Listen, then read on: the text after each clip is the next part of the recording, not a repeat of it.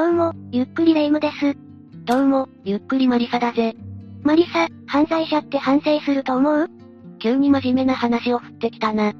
どうかしたのか？ネットの記事で、罪を犯した男がまた犯罪して捕まったってニュースがあってね。やっぱり服役しても犯罪者の少年って変わらないんじゃないかなって思ったのよ。絶対に変わらないとは言い切れないが、確かに構成の余地のない犯罪者もいるぜ。そうよね、盗みで捕まった人がまた盗みで捕まったりするもんね。私が印象深かった事件は盗みじゃないけどな。あら、どんな事件？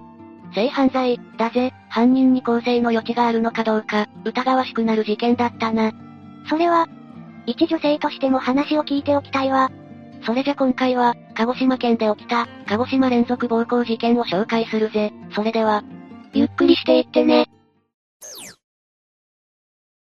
まず概要から話すが、この事件が起きたのは割と最近のことで、2019年の4月26日、しかも朝の7時20分頃だぜ。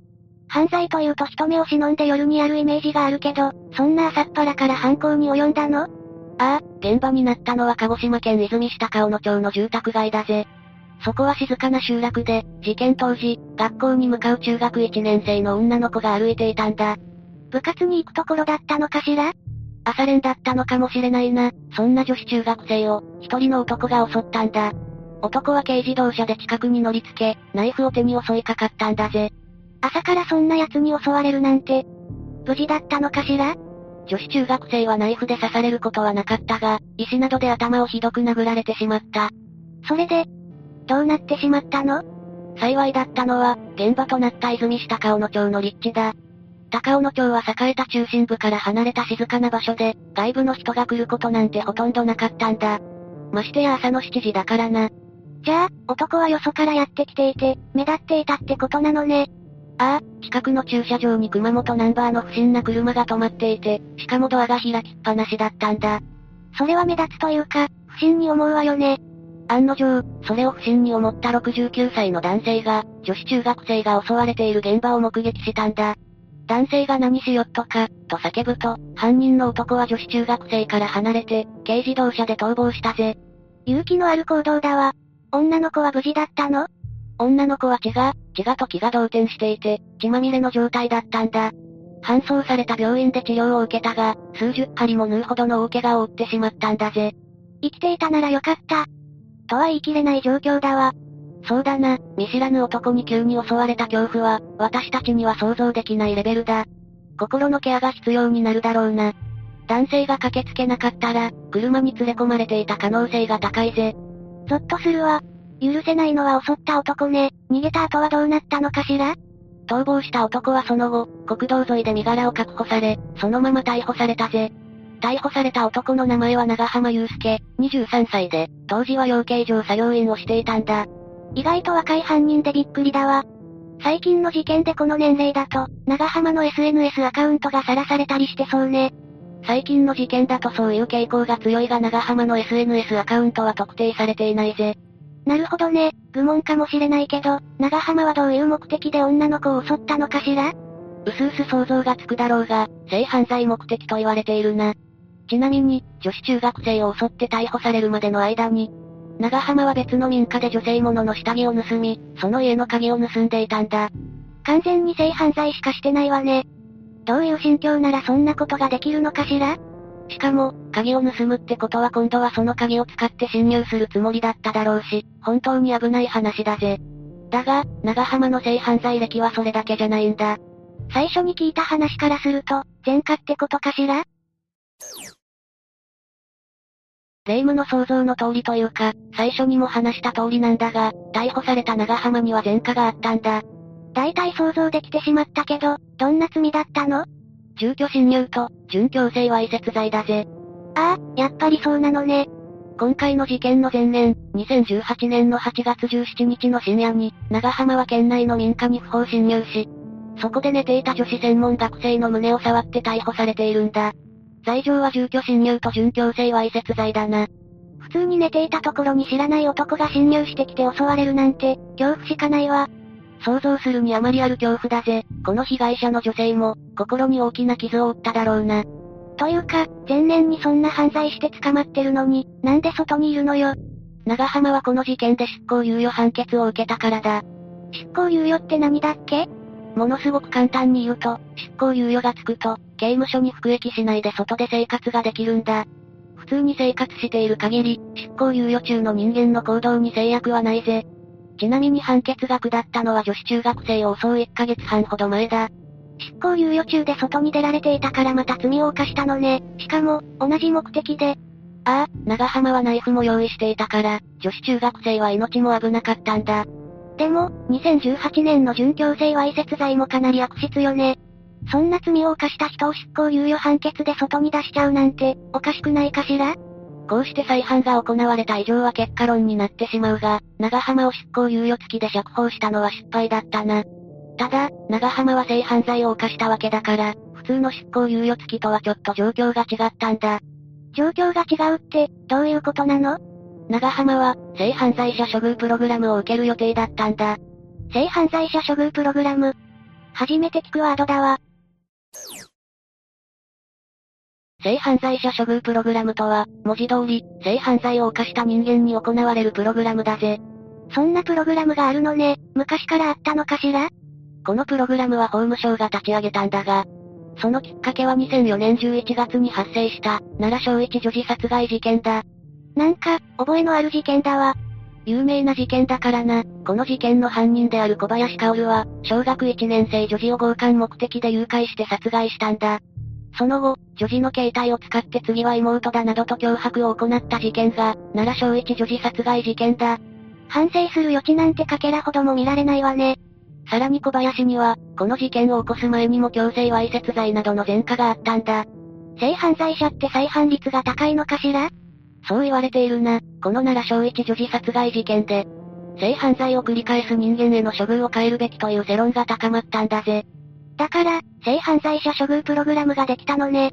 にしても、処遇プログラムって言われても内容が見えてこないわ。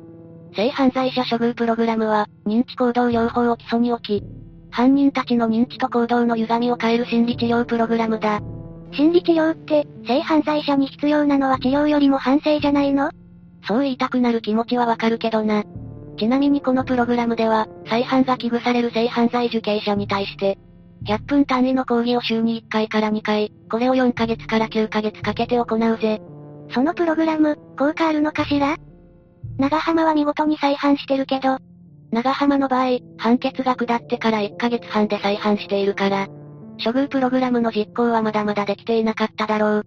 改めて、執行猶予付きにしてしまったのが失敗だったと感じるわね。ああ、刑務所の中でプログラムを受講させるべきだったな。執行猶予をつけたことが失敗だったのはよくわかったわ。長浜はそんなタイミングで女子中学生を性犯罪目的で襲って大怪我させたわけだし。さすがに執行猶予はなくなるわよね。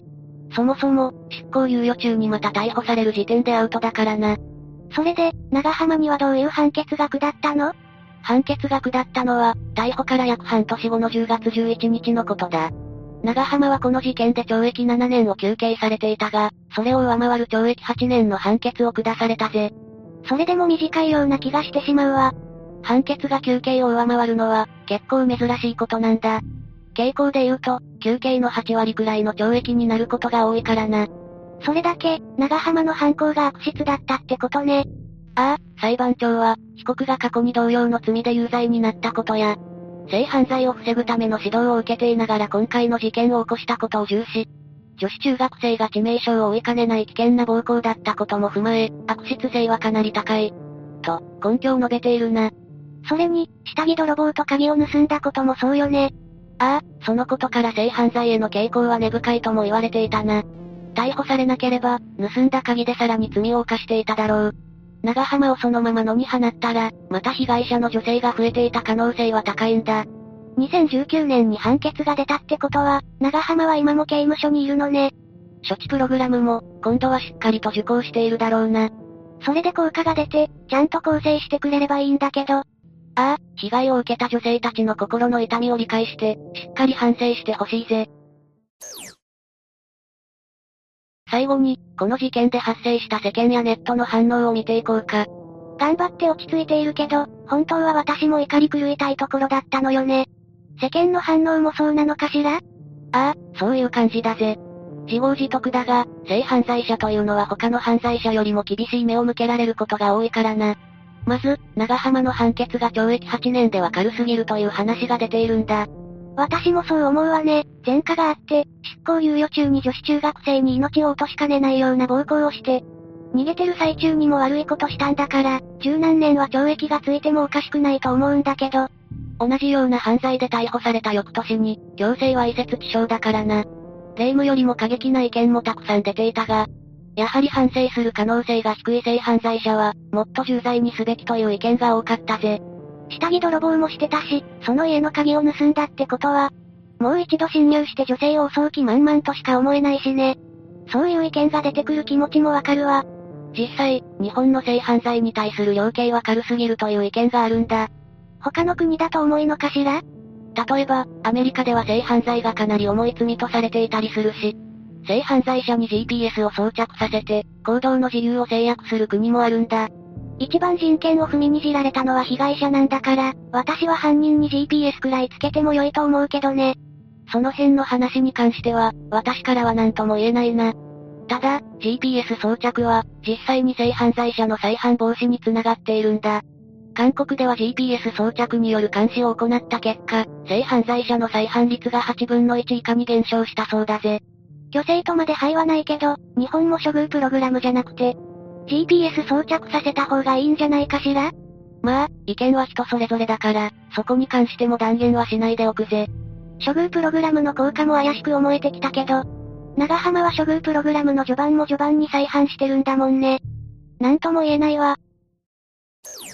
今回の話はどうだった？許せないっていうのが素直な感想だけど、性犯罪者の再犯を防止するためにどうしたらいいのかはちょっと考えてしまったわ。少年法もそうだったが、日本の刑法は一部の領域で甘すぎるという批判はよく言われるからな。やっぱり、処遇プログラムより GPS がいいんじゃないかしら？受講すれば終わりのプログラムよりは、GPS の方が実行力はあるだろうな。彼らが再犯して被害を受けるのは何の関係もない女性だと考えると、ちょっと過激な話も否定できなくなってしまうぜ。不幸にも被害に遭ってしまった女性の心が救われることを祈るしかないわね。罪のない人が安心して生きられない世の中なんて、嫌だわ。そうだな。というわけで今回は、鹿児島連続暴行事件について紹介したぜ。それでは、次回もゆっくりしていってね。